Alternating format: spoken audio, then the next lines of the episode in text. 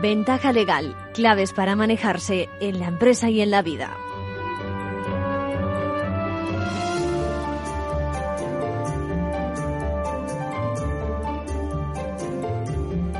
Bienvenidos, bienvenidos a Ventaja Legal hoy con la actualidad de la abogacía, con la visita también del notario Sergismundo Álvarez, el rollo Vilanova, para hablar de digitalización y de seguridad jurídica y la aportación del notariado caminamos derecho a no tener que acudir presencialmente, físicamente, al notario, a su oficina para constituir una sociedad y para más cosas.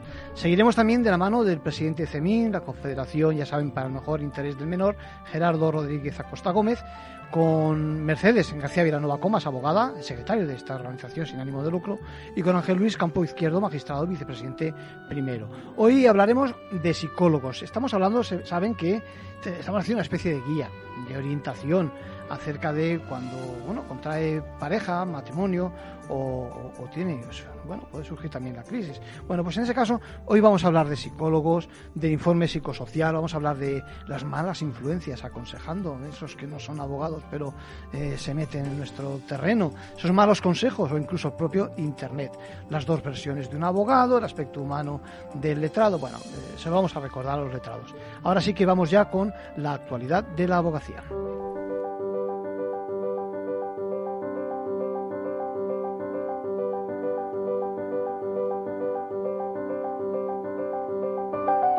Ahora en Ventaja Legal, la actualidad semanal de la abogacía.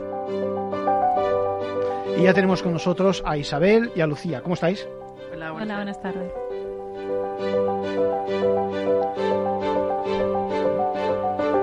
Saludos a todos. Vamos a empezar hablando de qué puede ocurrir con las decenas de miles de multas que se impusieron por romper el confinamiento, después de que el Tribunal Constitucional haya declarado inconstitucional el primer estado de alarma decretado por la pandemia. Les contaremos también que la justicia europea ha vuelto a respaldar los derechos de los consumidores de productos bancarios. El abogado general del Tribunal de Justicia de la Unión Europea ha señalado que los gastos cobrados indebidamente por una cláusula suelo considerada abusiva deben devolverse íntegramente de oficio. ¿Son deducibles los gastos de comida con clientes? El Tribunal Supremo ha arrojado luz sobre esta duda con la que se encuentran miles de autónomos a la hora de poner en orden sus cuentas con Hacienda. Les vamos a contar qué ha dicho el alto tribunal. Y comentamos de forma muy breve otras cosas que han sido noticia esta semana en el mundo de la abogacía. La jueza Pilar Job, nueva ministra de Justicia. En el acto de toma de posesión expresó su reconocimiento y agradecimiento a los profesionales de la abogacía que ejercen la asistencia jurídica gratuita.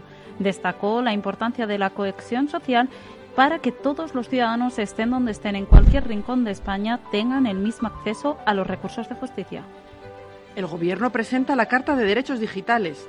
El documento recoge un conjunto de principios y derechos digitales para guiar futuros proyectos normativos y el desarrollo de las políticas públicas. El objetivo es garantizar la protección de los derechos individuales y colectivos en los nuevos escenarios digitales. José Carlos Arias y Ángela Coquillat, nuevos consejeros de la abogacía española. El nuevo decano del Colegio de Abogados de Córdoba y la nueva presidenta del Consejo Valenciano de Colegios de Abogados tomaron posesión como consejeros del Consejo General de la Abogacía en el pleno celebrado el pasado 16 de julio. La justicia rechaza que los padres dejen de pagar la pensión a sus hijos si estos trabajan en verano. Así lo ha avalado la Audiencia Provincial de las Islas Baleares, que considera que la joven de 21 años, aunque trabaja en verano, no tiene la suficiencia económica para desarrollar una vida independiente. La sentencia del Tribunal Constitucional declarando inconstitucional el primer estado de alarma decretado por el COVID deja en el aire muchas de las multas que se impusieron por romper el confinamiento y surge la duda de qué ocurrirá con las sanciones firmes que ya fueron pagadas. A falta de conocer el texto completo del fallo, que se hará público en los próximos días cuando se incorporen los votos particulares, todo parece indicar que las sanciones que no son todavía firmes serán archivadas. David Rodríguez, abogado experto en Derecho Administrativo de CCS Abogados. La condición para que esa anulación sea posible es que las multas que se hayan impuesto no sean firmes, ya sea porque se han recurrido en vía judicial o en vía administrativa. Así lo establece expresamente el artículo 40 de la Ley Orgánica del Tribunal Constitucional. Las no pagadas quedarían sin efecto y aquellas que ya han pagado podrían solicitar revisar el motivo de la sanción y reclamar la devolución. Pero ¿qué pasa con todos los casos en los que ya hay sanción firme? Aquí hay diferencia de criterios. Son muchos los que piensan que la declaración de inconstitucionalidad no puede afectar a esas sanciones sobre las que ya se ha pronunciado un juez. Pilar López de Osa, directora de grado de Derecho de la Universidad de Villanueva. Normalmente la doctrina consolidada constitucional en otras ocasiones no ha permitido que en estos casos eh, las sentencias tengan efecto ex nunc, es decir, efecto retroactivo, que mm. nos retrotraigamos a lo que pasó antes de la sentencia firme. Eso no ha pasado nunca. Lo que sí que va a tener efectos es a futuro. Este fallo del constitucional se puede aplicar a aquellos eh, casos que sean a futuro, que no se hayan fallado todavía, no haya sentencia firme sobre sin embargo, hay quien piensa que el Constitucional podría ir más allá y abrir la posibilidad de reclamar incluso las sanciones que sean firmes, lo que podría abrir la puerta a una cascada de evoluciones de multas ya pagadas. Francisco Velasco, catedrático de Derecho Administrativo de la Universidad Autónoma de Madrid. Si ya han optado por el camino drástico, pues yo tengo la intuición de que también va, va a haber un planteamiento drástico en la devolución de las multas. Mi pronóstico es que sí se va a devolver el dinero de las multas cobradas. Y el mensaje para una futura pandemia es demoledor. Es incumple que algo claro. La justicia europea ha vuelto a respaldar los derechos de los consumidores de productos bancarios. El abogado general del Tribunal de Justicia de la Unión Europea ha considerado que los tribunales deberían devolver de oficio las cantidades íntegras pagadas indebidamente por una cláusula suelo que haya sido declarada nula, incluso cuando el consumidor no haya presentado una reclamación. A falta de la sentencia del tribunal, estas conclusiones podrían tener importantes implicaciones en las reclamaciones bancarias de procesos que aún estén vivos o incluso en otros ya juzgados que pueden ser revisados. Jesús Sánchez, vicedecano del Colegio de la Abogacía de Barcelona y abogado experto en derecho de consumo. Si el Tribunal de Justicia de la Unión Europea se pronunciara conforme a la petición que propone el abogado general, facilitaría que se pudiera dictar una sentencia a favor de los consumidores independientemente de la instancia en la que se encontrara el procedimiento y así poder recuperar las cantidades indebidamente cobradas por aplicación de una cláusula suelo declarada abusiva. La propuesta responde a una cuestión prejudicial planteada por el Supremo sobre el caso de una consumidora que en 2016 reclamó las cantidades pagadas de más por la cláusula suelo de su hipoteca.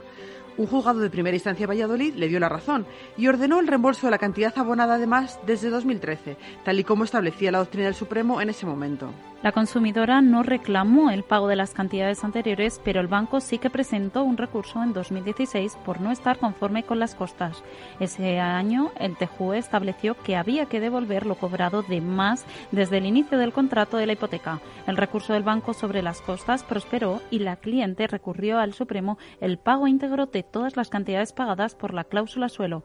El Tribunal Supremo presentó entonces al TJUE si, si en estos casos cabe aplicar el principio de justicia rogada según el cual un tribunal no podría conceder a una de las partes algo que no reclamó y que quedó zanjado en primera instancia.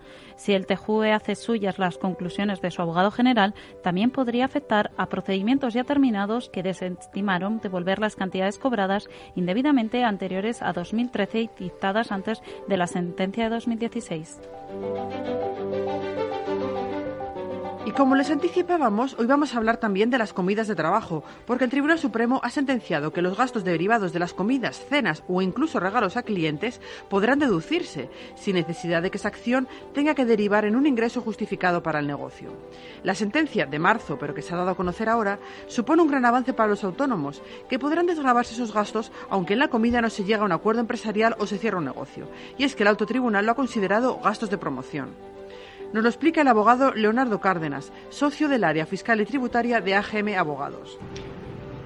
El Supremo viene a clarificar que estos gastos son deducibles y no una liberalidad, y cuya finalidad no deja de ser otra que reflejar el resultado empresarial e incrementar al final su negocio. No son donativos, sino gastos de promoción y de su actividad económica.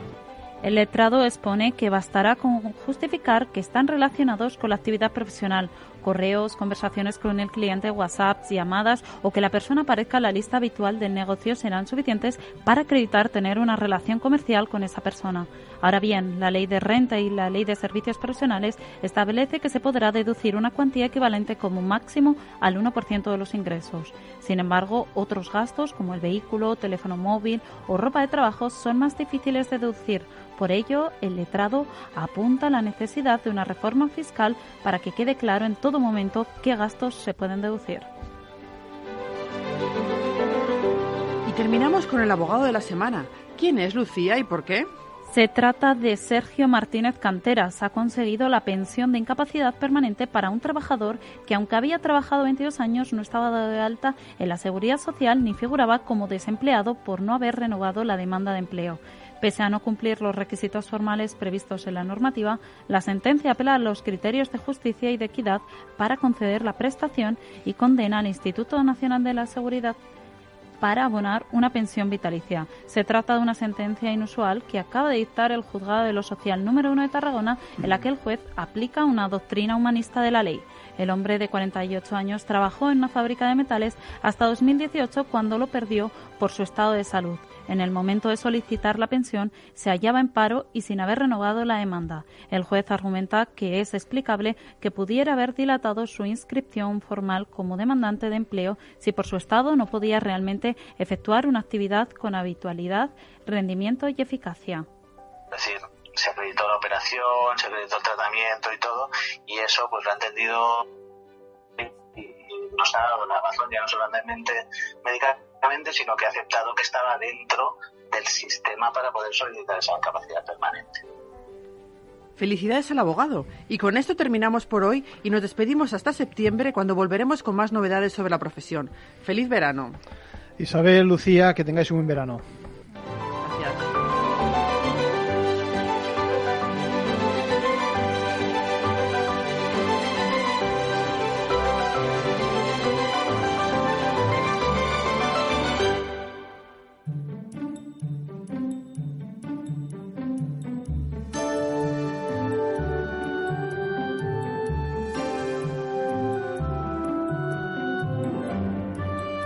Con nosotros a Sergismundo Álvarez eh, Rollo Villanova. ¿Cómo estamos?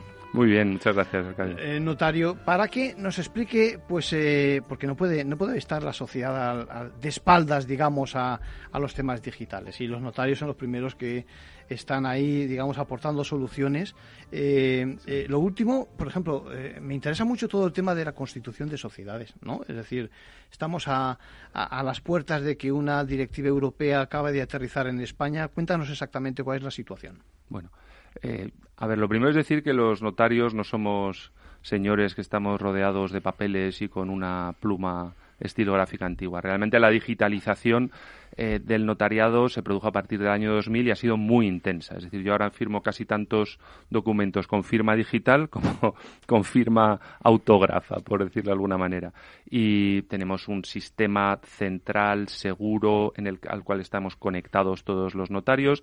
Eh, llevamos una de las empresas tecnológicas más de las diez empresas tecnológicas más importantes de España por producción y empleados, que es la Agencia Nacional de Certificación, que depende del Consejo General del Notariado, y en general hacemos muchísimas actuaciones de forma digital. Las copias al registro son copias electrónicas con firma electrónica avanzada, es decir, con los mismos efectos que una copia firmada, pero eso es lo que presentamos a los registros. Nos conectamos a las administraciones públicas, obtenemos la información del catastro, cambiamos la información del catastro cuando se produce una compraventa, es decir, estamos muy digitalizados. Pero hay retos nuevos, ¿no? Que y, el más inmediato es el que decías, ¿no? Que es la constitución totalmente telemática de sociedades, porque hay una directiva que lo impone y que se tiene que transponer, eh, una directiva que permite que los diversos sistemas nacionales mantengan sus sistemas de seguridad. Es decir, puede haber una intervención notarial, pero tiene que permitir que no sea necesario comparecer físicamente ante el notario. Esto es clave, ¿no? Porque lo que estamos buscando precisamente es hacerlo, digamos, todo el ciclo de la Constitución, entre comillas, a distancia, es decir, sin necesidad de acudir a la oficina. Algo, algo que me imagino que en tiempos de la pandemia es de mucha utilidad, ¿no? Claro. O sea, realmente aquí hay varios retos. El primero era ser una ventanilla única, que eso ya lo tenemos cumplido. Es decir, ahora mismo con a través de un sistema que se llama CIRCE, puede ir una persona a constituir una sociedad a la notaría, firmar delante del notario y toda la tramitación posterior que incluye comunicaciones a la comunidad autónoma para la liquidación de impuestos, comunicación con la seguridad social para dar de alta, comunicación con el registro mercantil, todo eso se hace de forma telemática incluimos la recepción de las calificaciones, liquidaciones en la escritura y se la damos al cliente en la notaría ya totalmente pasado por todos esos lugares sin necesidad de acudir a un gestor ni nada. Pero el paso siguiente es que no sea necesario ni siquiera acudir físicamente a firmar la escritura. Y eso lo impone la directiva, y eso es lo que el notariado en realidad ya tiene un sistema preparado eh, que supone, por un lado, crear un entorno seguro, que es la sede, o sea, el portal eh, notarial a la cual los clientes acceden para saber que están verdaderamente en, contacto con un notario en el sitio adecuado. Es no solo se trata de que el notario identifique al cliente, también el cliente tiene que saber sí, que sí, Sí, más en estos tiempos que te llegan todo tipo de publicidad que es eh, phishing, etcétera. Exactamente. Entonces, ahí es donde hemos creado un sistema con un acceso y un entorno seguro en el cual las personas van a poder ser identificadas por el notario y el notario a distancia va a poder hacer la misma actividad que realiza, es decir, a través de una videoconferencia con una transmisión de documentos, lógicamente también firmados electrónicamente, es decir, seguros en cuanto a su contenido y su origen a través de la firma electrónica y en e, tras esa conferencia en, el cual el notario, en la cual el notario hará pues lo de siempre, informar a la persona, explicarle las consecuencias de lo que está firmando, asegurarse de que entiende de su capacidad, del consentimiento informado, y eso se va a poder hacer firmar digitalmente e incorporar eso a un documento notarial. ¿Qué necesitamos? Un empujoncito del gobierno, ¿no? Para que eh, el legislador, ¿no? Acabe de rematar la jugada. Exactamente. O sea, realmente ahora mismo el sistema está preparado. De hecho, en el Congreso, una de las intervenciones va a ser la presentación gráfica de cómo se actuará en ese sistema. Lo que necesitamos es unos pequeños cambios legislativos que nos permitan prescindir, o no prescindir de la presencia, sino sustituir la presencia física por la asistencia a distancia, que en realidad es lo que hemos hecho todos durante la pandemia. Es decir, lo que antes hacíamos físicamente, hemos pasado a hacerlo así. Has mencionado un congreso, ahora hablaremos de él. Me interesa eh, vuestro papel, eh, que está reforzado en el sentido de, dar apoyo ¿no? en materia de discapacidad y demás, eh, con la ley reciente. ¿no? Me imagino que en ese sentido abunda también. Sí, nosotros, aparte de este tema que es como el inmediato, el de la constitución de sociedades y la actuación a distancia, nos estamos planteando temas de futuro también, ¿no? En este congreso. Y uno de ellos es el de la discapacidad. Acabamos de tener la reforma del derecho civil quizás más importante casi desde, desde que se aprobó el, vamos, por lo menos desde el divorcio, desde las leyes del 81, eh, que es el cambio en la concepción de la discapacidad. es decir, ahora mismo todas las personas tengan o no discapacidades físicas o psíquicas, tienen plena capacidad jurídica y la óptica es que hay que conseguir que expresen esa capacidad, en su caso con los apoyos que necesiten. Y esto, en relación con la tecnología, plantea problemas.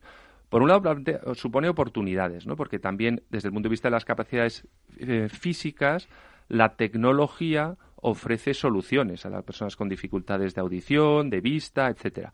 Por otro lado, supone también barreras, es decir, como el CERMI en un papel, en un documento reciente, decía que, claro, que no se tiene en cuenta al diseñar los sistemas de acceso a eh, la tecnología las distintas capacidades. ¿no? Entonces, eso, vamos a tener una sesión con representantes del CERMI, de la ONCE y de la Fundación Equitas que dirige el notariado para ver cómo se puede adaptar, cómo podemos ayudar a que efectivamente se pueda ejercitar esa capacidad jurídica tal, tal y como quiere la ley nueva. Cuéntame algo de ese congreso que tiene lugar dentro de nada, ¿no? Eh, el día 21, ¿no? ¿Es así? Sí, sí, pues nada, en un lugar maravilloso como es el Palacio de Miramar. Lo conozco y es un sitio privilegiado. Es espectacular. Eh, en San Sebastián Y junto con la UPV, la Universidad del País Vasco, el Consejo General organiza un congreso pues para tratar estos temas. Eh, y bueno, empezamos un poco explicando lo que hacemos los notarios y hay unas conferencias relativas a la constitución de sociedades de, que, de la que estábamos hablando. En particular vienen personas de otros países, de eh, Alemania e Italia, que están eso me interesaba. Este, ellos ya han dado el paso adelante, ¿no? Ellos ya están, lo están haciendo. Ya hay una en Alemania ya hay una ley que está tramitándose, una propuesta de uno de los Länder y mm, se está tramitando con esta misma visión que tenemos nosotros. Aquí el notariado europeo ha ido muy en la misma línea, es decir, de no oponerse a las nuevas tecnologías, sino de encauzarlas de manera que se mantenga la seguridad jurídica. Y en Italia y en Alemania van un poco más avanzados que nosotros en el proceso legislativo, pero el sistema realmente es el mismo. Está claro que las soluciones electrónicas o digitales han llegado para quedarse, ¿eh? evidentemente, y que el esfuerzo por la seguridad que está haciendo el notariado es, eh, evidente. Mm. Todo, todo se cae en este país y hoy por hoy, eh, toquemos madera, no ha habido ningún problema en ese sentido, ¿no? Es decir, que... Bueno, la verdad es que nosotros, los notarios, hemos estado, nos declararon servicio esencial y hemos estado trabajando durante toda la pandemia y la verdad es que yo creo que es una de las cosas porque ha habido muchas cosas que han funcionado bien en, el país, ¿no?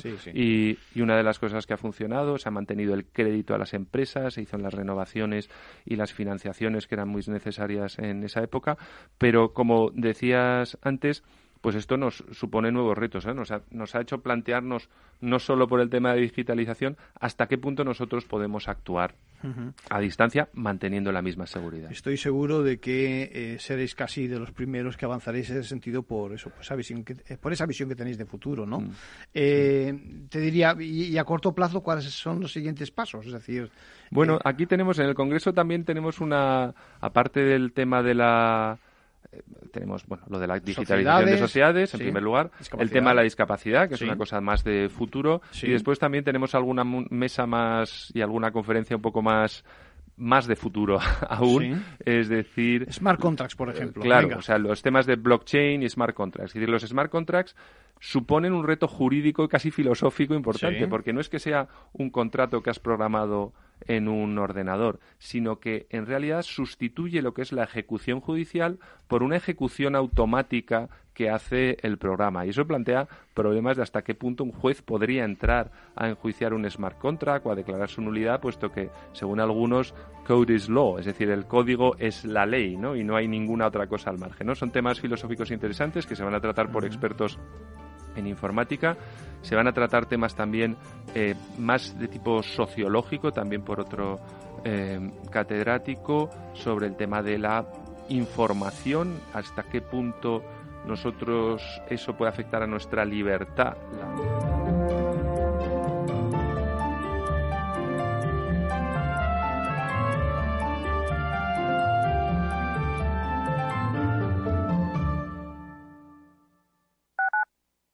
Tu radio en Madrid 105.7, Capital Radio. Memorízalo en tu coche. Disfruta de la mejor cocina gallega en Montes de Galicia. Todo un clásico moderno en el barrio de Salamanca. Disfruta de la variada dieta atlántica, de las mejores carnes y pescados tratados con respeto y transparencia y regados con una de las mejores bodegas de la zona. En grupo, en familia o en pareja, Montes de Galicia te ofrece el espacio perfecto en cada ocasión. Escucha cada jueves a partir de las 15 de la noche en Líderes Globales las entrevistas que Raúl Castro nos trae desde Florida. Personas inspiradoras de habla hispana que han destacado en sus actividades más allá de nuestras fronteras y que nos dejan sus enseñanzas y aprendizajes desde el punto de vista más personal. Líderes Globales con Raúl Castro en Capital Radio.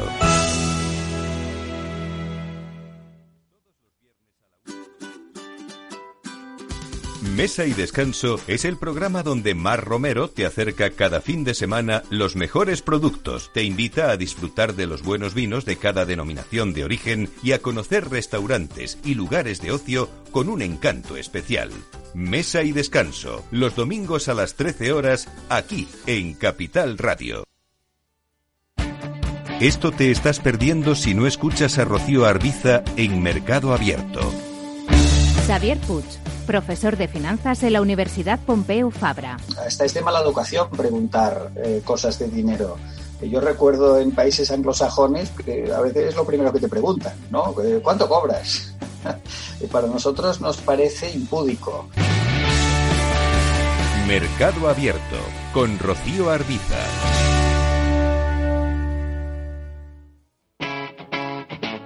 Capital Radio.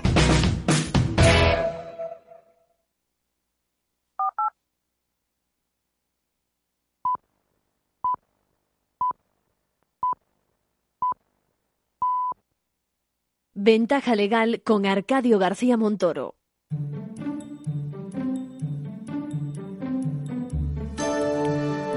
Bueno, díganme, díganme cómo se dejarían ustedes aconsejar si tuvieran un problema, una crisis de pareja o de matrimonio con consecuencias legales, ¿no? No serán de aquellos que acuden solo a Internet, ¿no? Aquellos que siguen los pasos del amigo que creen que un buen divorcio puede costar únicamente 50 euros, ¿no? Bueno, de eso y de los tipos de letrados a la hora de aconsejarles es de lo que vamos a hablar ahora.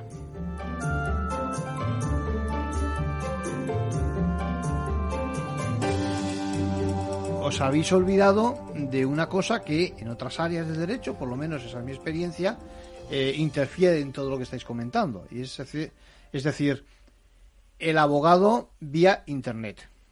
Es decir, el consejo, la información que uno, tiene, que uno obtiene en estos momentos a través de las redes sociales. En otros momentos decíamos de ese abogado de la empresa que a lo mejor me asiste y demás. Es decir, eh, veis ahí interferencias, me imagino, ¿no? Por supuesto, por supuesto, porque además el problema que tenemos los abogados es que cuando llegan los clientes al despacho casi saben más que nosotros. Ya se lo han estudiado todo, o sea, ya lo han visto todo en Internet, entonces ya saben que tienen que decidir sobre la custodia, que si los hijos, que si las pensiones, de verdad, que hay veces que saben más que tú. Sí. Pero claro, han obtenido una información absolutamente sesgada. Eh, bueno, pues lo que ocurre con Internet, ¿no? que, ahí puedes encontrar de todo. Y luego hay esa otra opción que hay muchos abogados que se anuncian en Internet para tramitar procedimientos de separación o divorcio, que simplemente mandan un cuestionario, rellenas el cuestionario y con, y con esas respuestas te, te envían ya el convenio regulador para que lo firmes. Bueno, pues, pues mira, no sé, esto es como, como comprar un divorcio en Amazon. Yo, la verdad, pienso que uno para, para, para divorciarse, pues tiene que tener un poquito más de cuidado con su familia y darle cierto cierto cariño y no simplemente rellenar un formulario y lo primero que te envían, firmarlo. En fin, ahí ya cada uno. Yo, mm, dos cuestiones, retomando la anterior un poco de las condiciones esas humanas del abogado, una anécdota, porque es un despacho muy conocido por mí, porque tenemos esa amistad. Y entonces, la cliente va a ver a la abogada y la abogada sabe que tiene un problema económico muy grave. Y entonces le sale de moto propio al abogado hacer una gestión con una entidad que tiene un economato para que pueda acceder esta señora a productos alimenticios muy baratos. Bueno. Hace una gestión extrajudicial. Respuesta de su compañera de despacho. ¿Y tú por qué te metes en esas cosas si no es tu trabajo? Las dos visiones del abogado. el que va solamente al espíritu de la ley, tú tienes que hacer esto, que es lo que es en derecho, y el abogado que va más allá a las cuestiones personales a ayudar a esa persona, en lo jurídico y en lo humano. Y yo creo que es esencial a la hora de elegir abogado en familia esta primera postura, la que también tiene el, aspecto humano. Lo que pasa, lo que pasa, Ángel, es que eso eh, al letrado le puede, como me gusta decir, eh, atar a la pata de su mesa y, y, Mercedes decía, los domingos, los sábados, eh, eso tiene también su riesgo, ¿no? Vamos, no, no es que esté en contra, pero... Lleva una carga. Pero el abogado de familia conlleva eso. No puede y no llevar. Otra cosa es evitar abusos. O sea, lo que no puede el abogado de familia tiene que poner también saber poner límites. Es decir, lo que no puedes es llamarme todos los días a cualquier hora y eso. Pero sabiendo que si tiene un problema, tú le tienes que ayudar, aunque no sea una cuestión jurídica, por lo menos orientarle y hacer una solución global a esa persona. Y luego, lo que hablabais del Internet, tenemos en este país y es que no hay un divorcio igual que otro. Entonces, todo eso que te dice el vecino, que te dice la familia, que los sacos de Internet, es contraproducente. Porque siempre vas a querer tener algo a lo que mejor tú no tienes derecho y no lo sabes porque no eres experta en derecho. Claro. Entonces, Internet está bien para saber ¿Por qué vas a hablar de custodia? Entonces tú estudias qué es la custodia, qué es la... Tener conceptos objetivos y genéricos. Sí, muy, muy generales. Pero no intentar ser tú tu abogado. A eso vas a un profesional y déjate asesorar. Yo veo abogados que es que se asesoran y por ese odio que tiene el cliente a la otra parte, son incapaces de asumir esas buenas soluciones que le da su abogado. Porque lo que quiere es machacar al contrario. Y ese odio le ciega y no deja avanzar el proceso hacia la solución. Además, la- las redes sociales y la literatura, digamos, no profesional, tiene una, una desventaja. Y es que lo mismo que se llama de las noticias fake o falsas, aquí pasa igual. Es decir, uno lee lo que quiere. Es decir, que eh, adecuas, digamos, tu pensamiento a lo que dices tú que te interesa. Entonces, claro, eso no tiene por qué ser así. mejor no lo podías haber descrito. Cada uno lee lo, lo que quiere, lo que quiere leer y adapta la noticia a su rápidamente a su situación. ¿eh? Se mimetiza con ella y entonces rápidamente encuentra la- eh, una solución y quiere esa solución. Y entonces viene al despacho, te lo plantea y además se está pidiendo, no, es que quiero esto. Y claro, cuando tú le empiezas a explicar, no, mire, es que esto no puede ser porque es que usted tal o es que usted cual, que usted tiene un régimen matrimonial diferente, que sus hijos tienen estas edades, que usted hizo esto en tal fecha y ahora no puede ir en contra de sus propios actos. Claro. Oye, pues, pues no lo entienden, no lo entienden. Entonces, bueno, pues hay quien se deja aconsejar y, y acepta todo lo que tú le planteas y le explicas, fin, tiene confianza en ti y luego hay quien no, y hay quien no. De hecho, eh, Ángel sabe que hay algunas, hay algunas personas que se dedican eh, a pasar de abogado en abogado porque van buscando abogados que les digan lo que ellos quieren oír. Y entonces hay, hay algunos que son, mm, bueno, pues verdaderos profesionales. Entonces, sí que es, es cierto que yo a veces he llevado algún asunto en el que el contrario va cambiando de abogado cada X tiempo. Y siempre es por lo mismo, porque si vuelves a hablar con el abogado anterior, siempre te dice eso. Es que ese señor no, o esta señora, eh, no, no acepta lo que yo le explico. O sea, quiere que yo le diga unas cosas y no son así. Y entonces va buscando el abogado que se lo diga.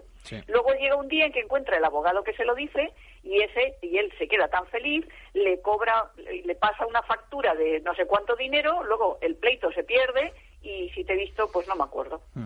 Al final, yo creo que no, no son conscientes de que cuando uno ha pasado ya por tantos profesionales, y pasa también, por ejemplo, en la medicina, llega un momento en que a lo mejor tiene que plantearse uno que el problema es uno y no el tema o, o el profesional, ¿no?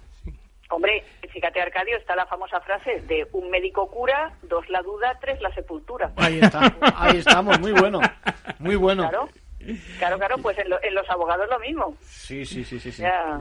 Yo solo quería decir una cosa. Solamente para estos divorcios express que se anuncian las furgonetas, los internet, no sé qué, solo hay un supuesto en que es viable ese divorcio express, y lo digo. Dos cónyuges, dos cónyuges, sin hijos, sin problema de vivienda porque cada uno tiene su vivienda en propiedad. Los ingresos son idénticos y no tienen bienes que repartir. Entonces, ¿el divorcio express qué significa?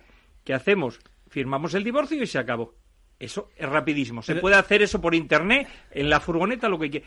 En el momento que hay hijos, que hay diferencia de ingresos, que hay problemas de viviendas, que hay problemas de diferentes ingresos, que hay algo que repartir común, ese caso es particular.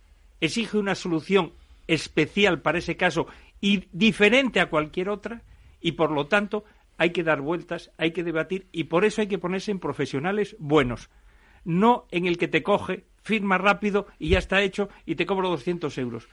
Porque a lo mejor, luego lo vemos en los juzgados, esas cosas que se han hecho tan rápidas que la gente está contenta, al cabo de unos meses acaba en una ejecución que es un infierno, porque no hay quien lo ejecute. Entonces, cuidadito con esas soluciones rápidas. De todas formas, déjame que lo diga así, hay que buscar también una furgoneta para encontrar esa pareja que tú has dicho. ¿eh? Las hay, las hay. Las hay, o sea, Las las hay, hay. las hay, las- O sea, por experiencia también las hay. Sí, bueno, sí, bueno, las pues hay, las entonces... Ahí eh, te lo digo, la gente joven ahora, Sí. que vive de un alquiler que no discuten y Claro. que no tienen hijos y Sí. los dos trabajan, entonces esos se divorcian muchas veces. de una forma, digamos, consensuada, Es fácil, en sentido, sí. o por lo menos... Ahora, en cuanto ya te digo, hay hijos, bienes, etcétera, ya Es muy complicado. cuidadito. abogado de familia, el 90%, porque siempre hay excepciones, eh, eh, es conciliador y entonces va buscando que las, las- esos cónyuges o esa pareja solucionen su problema de una forma definitiva. y, sin embargo, pues eh, el abogado, o sea, a mí me ha venido muchos eh, clientes que vienen de un abogado, eh, por ejemplo, de mercantil o un abogado penalista, que es un poco la antítesis, sobre todo el penalista. Y, donde no había problemas lo acaba encontrando el propio abogado. Entonces, bueno, yo en el fondo eh, a mí me llegan de rebote un montón y supongo que a Mercedes le pasará igual un montón de, de clientes que por ahorrarse tres duros eh, resulta que al final tienen que pasar por, por eh, años de litigio. Entonces te juegas todo tu futuro, así que realmente interesa interesa acudir como un especialista, como yo ahora que me acabo de, infiltrar, pues he ido a, a, un, a un abogado, digo, a un médico, he ido a un médico eh, que, que es especialista en la clínica del dolor. No me pongo en manos de, de cualquier esto. De un oculista, ¿no? De, un eh, oculista, de un oculista sí, efectivamente. Sí, eh, estábamos hablando también de, de Internet y de la asistencia que puedan prestar las redes y de cómo pueden manipular de alguna forma eh, la opinión, o al contrario, o uno adecuarse a esa opinión porque encuentra lo que busca, ¿no? Eh, eso no es nada razonable, ¿no? Pero no, no entiendo la pregunta. ¿Redes en qué sentido? Eh, ¿Cómo en estos momentos te puedes hacer experto, entre comillas, en derecho, dándole al buscador, ah, a Google, y preguntando, y me imagino que, lo decíamos antes, que os vienen ya resabiados. Sin ir más lejos, antes, antes de ayer me vino un y además el funcionario y en fin no era y, venía con un convenio de liquidación eh, de, con divorcio que es que dije mire eh, quería hacerlo ante notario digo mire esto eh, tiene que tener una forma esto no vale poner ahí unos cuantos bienes tanto para ti tanto para mí y, y, este me lo quedo yo y este tal sin valorar es que eso cuando vaya usted al notario el notario le va a cobrar primero necesita tener un abogado Mm. porque lo exige la ley cuando esté con el notario. Bueno, tengo mi hija que, que bueno, pues nada, fantástico eso que se ahorra usted, pero el notario le va a, le va a hacer entero el, eh, lo que usted ha redactado. Me dijo efectivamente que lo había, había cogido de internet. Bueno, pues, en fin, eh, que es muy poco serio que uno, entre otras cosas, porque se lo comenté y este era funcionario de Hacienda. Y le comenté digo usted sabrá que como no estén bien las partidas pues va, va, usted a pagar le va a salir carísimo esto. Mercedes, ¿algo más que apuntar sobre este tema? Pues mira, estaba pensando en que podríamos definir que hay otro tipo de abogado que, que dentro de que tiene toda esa especialidad y sabe y tiene este, esta forma de atender al cliente y tal, yo lo llamaría el abogado formador, es decir, el abogado que enseña a sus clientes. Eh, yo no sé, Gerardo, si a ti te ha ocurrido alguna vez pero hay abogados que cuando les llega el cliente al despacho, lo que les explica es lo que tienen que hacer para conseguir su objetivo. Por ejemplo, ese eh, cuando viene este cliente al despacho dice yo quiero una custodia compartida de mis hijos. Muy bien, pues mm, para que usted consiga esa custodia compartida, usted va a tener que hacer lo siguiente: tiene que cambiar su estilo de vida de tal manera, va a tener que adaptar sus horarios de tal forma, va a tener que iniciar la relación con sus hijos de tal otra y le realiza una serie de pautas, le da una serie de explicaciones y lo tiene, digamos, en formación durante unos meses y cuando esa persona ya ha llegado al nivel necesario, entonces ya presenta la demanda reclamando esa custodia. ¿Sabes? Te lo digo porque yo a veces lo defino como el abogado formador, porque es el que enseña al cliente qué es lo que tiene que hacer antes de... Es un, buen, es un buen calificativo, o dicho al revés, en, plan negativo, por ese camino que vas no llegas a ninguna parte, es decir, pierdes la custodia, etcétera, ¿no? Eh, hombre, de alguna forma está contribuyendo ese abogado también a, al bien de la familia, ¿no? Y, al bien de los hijos, ¿no? Hombre, yo, yo le llamaría... Y lo hace bien, sí. Yo le llamaría el abogado manipulador. Mm. Esa es otra versión, cuidado. A ver, claro, O sea, claro, si estamos. Si, si yo les pregunto a los clientes, eh, sin ir más lejos, esta misma mañana, eh, mira, estos son los requisitos que tiene el Tribunal Supremo, le y diciendo uno por uno, a ver si los cumples o no, para ver si tienes opciones. Entonces, si dices, es que mira, no cumples nada, porque ni te has ocupado de tus hijos nunca, eh, tienes un domicilio eh, que, bueno, eso lo encuentro más razonable, pero determinadas cosas que no se han dado nunca, pues es que no das el perfil de, de Ya, padre ya. de corresponsabilidad parental. mucho que formes, y me entonces, imagino, ¿no? Por eso me refiero que la manipulación es hacer una cosa, un, un engendro artificial de padre para que dé el punto y conseguir la custodia compartida. En fin, no sé, me parece... Pero que es verdad lo que dice Mercedes, que, que hay gente para todo. hay Sí, gente que, pa' todo. que- que- que orienta hacia ese tipo de formato. No, no, no, yo estoy de acuerdo todo eso. Lo que no sé si relacionar con esto que estamos hablando de para enfrentarse a, a estos asuntos con los abogados, yo mm, me gustaría poner un ejemplo de cómo enfrentarse a estos problemas. Venga, vamos a poner. Eh, por ejemplo, yo hago la cama, aunque según mi mujer la hago mal. Una cosa muy habitual cuando tienes una sábana ajustable bajera Sí, es que es más pequeña que el colchón. Sí. Y cuando intentas ponerlo las cuatro esquinas, cuando Salta pones una. salta la otra. O por ejemplo, tú tienes una casa y quieres hacer reformas. Y empiezas a hacer cálculos. Y si quieres arreglar todo a la vez, te sale carísimo y nunca te metes en la reforma. Tendrás que ir pasito a pasito. Bueno, pues en estos procesos hay que hacer también pasito a pasito. Lo ideal sería poder arreglar todo conjuntamente, pero eso es imposible. Mi experiencia de 33, a- 36 años ya es que eso es imposible.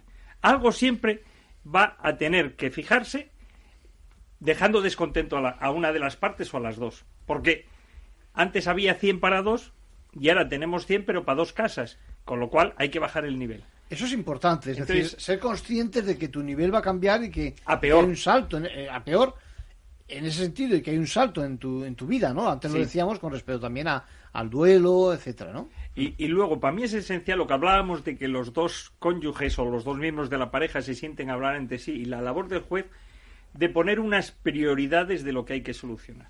Tú tienes, a la hora de solucionar en general, tienes el divorcio, tienes las medidas referentes a los hijos, tienes las medidas referentes a la vivienda, tienes referente, las medidas referentes a las posibles compensaciones económicas a uno de los cónyuges y tienes la liquidación del régimen económico matrimonial.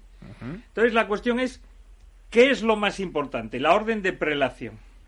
Porque hay muchas veces, y viene a reglón también de lo que se discutía de la custodia compartida, que se ve claramente que se pide la custodia compartida porque se quiere pagar poco. Mm. O se pide la custodia compartida porque no quiero que el otro se quede con el uso de la vivienda. Entonces, hay que poner esa orden de prelación, ir solucionando cada medida como un departamento estanco. Es decir, una vez que hemos solucionado eso, que estamos de acuerdo que eso tiene que ser así, cierra la puerta y no vuelvas. Y avanzas hacia lo No siguiente. vuelvas, porque si lo que haces es, ahora vamos a ver los alimentos, y según va desarrollando los alimentos, empieza, ah, no, pero tenemos que volver a lo que dijimos. No, no, eso ya estábamos de acuerdo. Nunca llegas a un acuerdo, sino. Entonces, hay que ir pasito a pasito, pero cerrando esas puertas. Y la orden y para mí lo más importante son los hijos. Y dentro de los hijos, para mí es más importante la relación afectiva y personal con los progenitores que la económica. Que es importante, pero los hijos tienen derecho a estar con su padre y con su madre. La relación con los hijos, más que la parte económica Pues o cualquier otro tipo Ahora, de cuestión. todo eso, ¿cómo enfrentarnos? Eh, ahora se me ocurre mm, eh, respecto de lo que había pla- planteado Mercedes del abogado formador que hay el abogado formador A y el abogado formador B. B, venga, vamos. El abogado formador B es el que eh, viene, eh, por ejemplo, una madre al despacho y le dice, bueno, ¿y cómo es la relación entre vosotros? Ah, pues es buena, es cordial, porque yo, eh, aunque este es muy pesado o lo que sea, pero mis hijos están por encima de todo. Ah, no, no, pues, eh, ¿y tú no quieres la custodia compartida? No, pues entonces directamente a partir de ahora te vas a llevar mal. Mm. Y vas a discutir y le vas a poner todo tipo de pegas y trabas.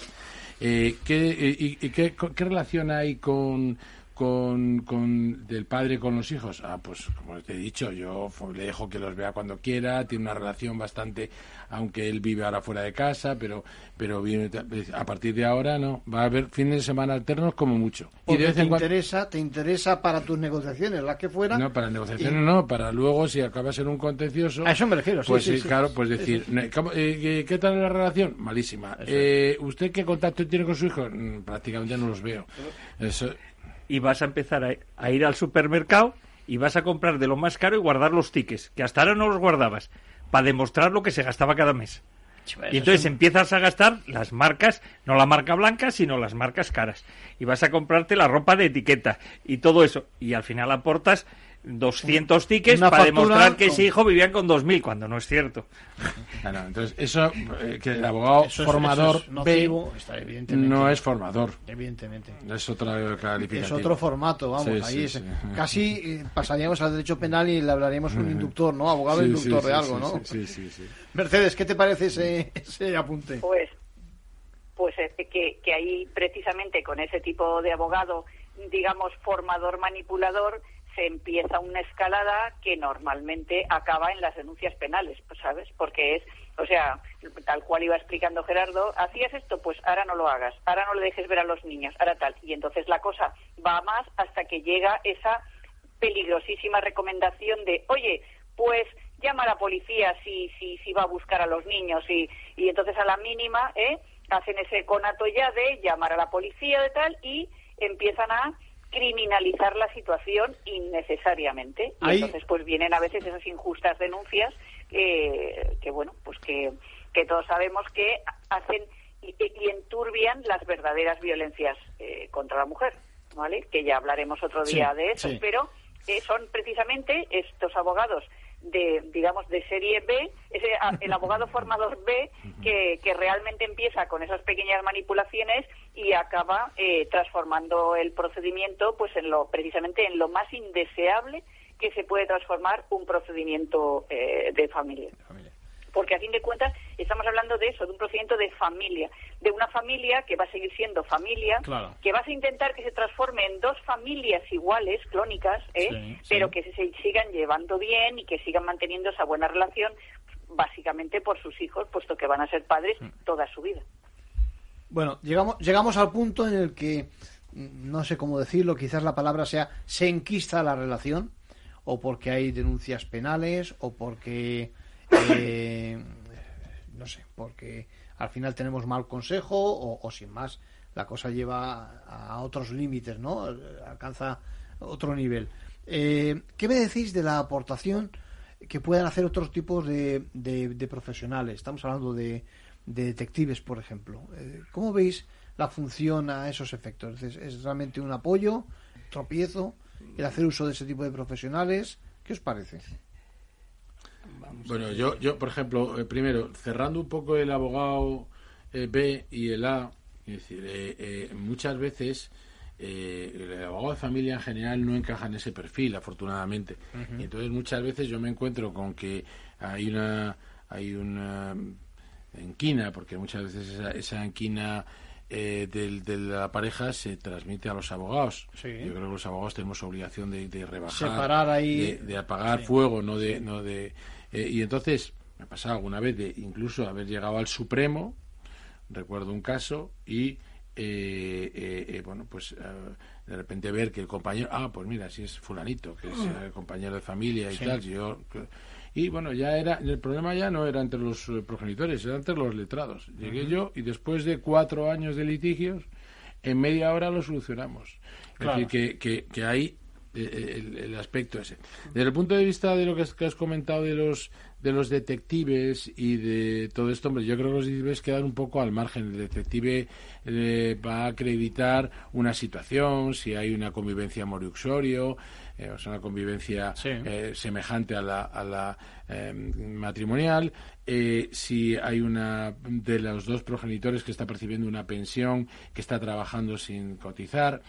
Entonces, eso... es eh, accesorio. eso yo entiendo que no tiene nada que ver. Vamos, no, yo, lo, veo así, ¿no? Yo, yo lo que veo es que el detective es una consecuencia de una mala gestión del conflicto.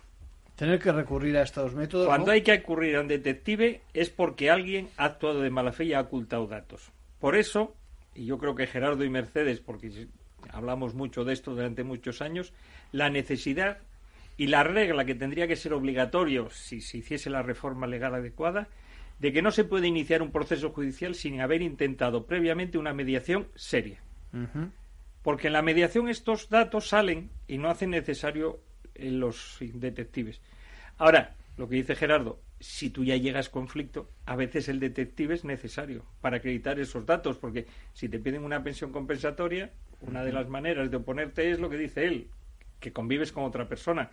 ¿Cómo lo acreditas?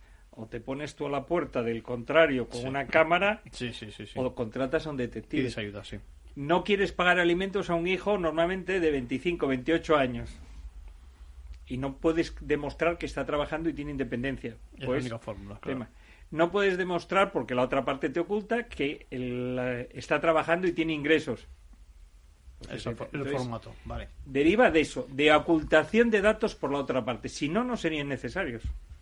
Mercedes, ¿qué te parece? A ver, el detective mm, evidentemente es un coste añadido a, los que ya lleva la pareja, pero a veces es necesario. Eh, un clásico, averiguar la infidelidad.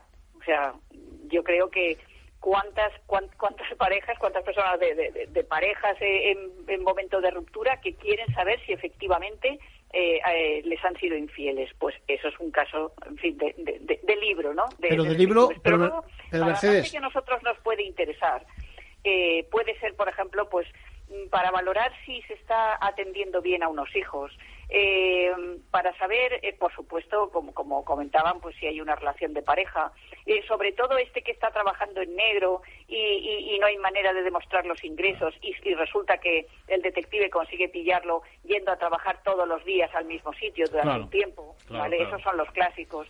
Pero luego además tenemos situaciones, por ejemplo, que, que hayan eh, determinadas, por ejemplo, adicciones que perjudican la convivencia con los hijos. Pues imagínate el ludópata Sí. que deja a los, a los niños solos en casa porque se va a jugar al bingo o, a lo que sea. Es una ¿vale? forma, o, el que, sí. o el que tiene otro tipo de adicción y se pone ciego hasta arriba y tiene a los hijos descuidados, abandonados. Entonces, hay veces que, que los detectives, eh, en fin, no los debemos dejar eh, de lado porque hay veces que sí que, que sí que vienen bien para, para poder demostrar algunas cosas que son muy complejas de, de demostrar. Mm, Yo, como has hablado de otros, no solo de detectives, diría que más importante que detective, que no sé si nos dará tiempo hoy a hablar, es el psicólogo y el trabajador social. Vamos con ellos, venga, sí. Vamos a ver, eh, tenemos un sistema que eh, y los abogados lo ven y que lo echan todo fundamentalmente al informe del equipo psicosocial de los juzgados. Tenemos muy pocos equipos en los juzgados. Mi experiencia aquí en Madrid es que tardaban de un año a año y pico en hacer un informe. Y aunque fuese urgente, porque todo es urgente. Entonces, la duda es, ¿cómo puedo ir a un psicólogo privado? Claro, si no tengo ingresos, normalmente no me lo designan porque está el equipo del juzgado. Y la ley de justicia gratuita dice que lo haga el equipo. Pero si tenemos dinero, ¿qué hago? Voy yo a mi psicólogo, que elijo yo, y muchas veces entonces el informe intento que sea Puede favorable estar, a mí. pues, Si no es favorable, que yo he visto informes no favorables, no lo aporto, que es un derecho de la parte. Eso conlleva que la otra parte hace lo mismo. Y entonces me encuentro con dos informes contrapuestos. claro. ¿Se deben de poner los abogados de acuerdo e insacular uno? ¿Cómo insaculamos ese perito? ¿Tienen los colegios... Eso debe ser muy complicado, de- ¿no? Que los letrados se pongan de acuerdo. No debería ser cuál- complicado, pero debería haber una lista objetiva de psicólogos profesionales Reconocidos, digamos. reconocidos en esta materia.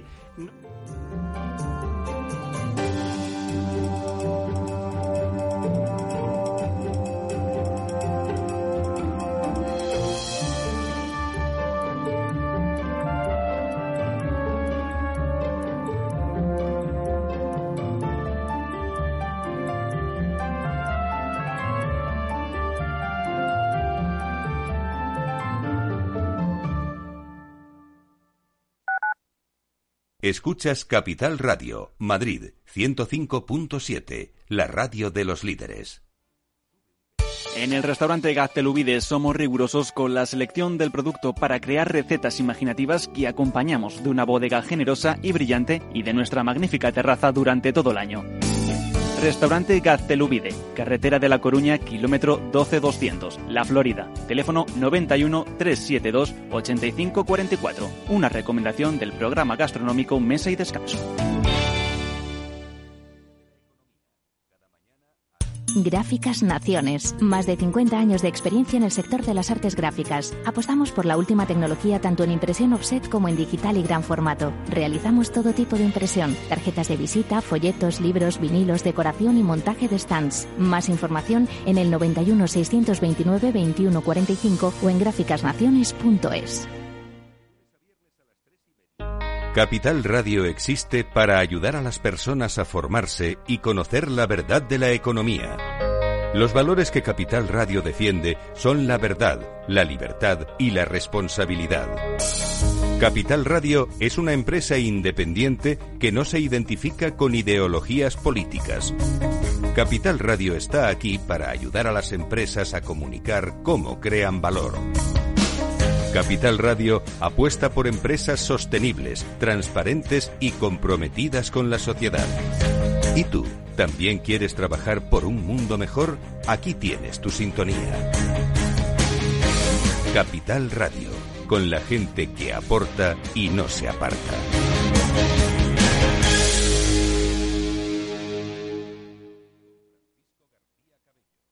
Capital Radio, la genuina radio económica.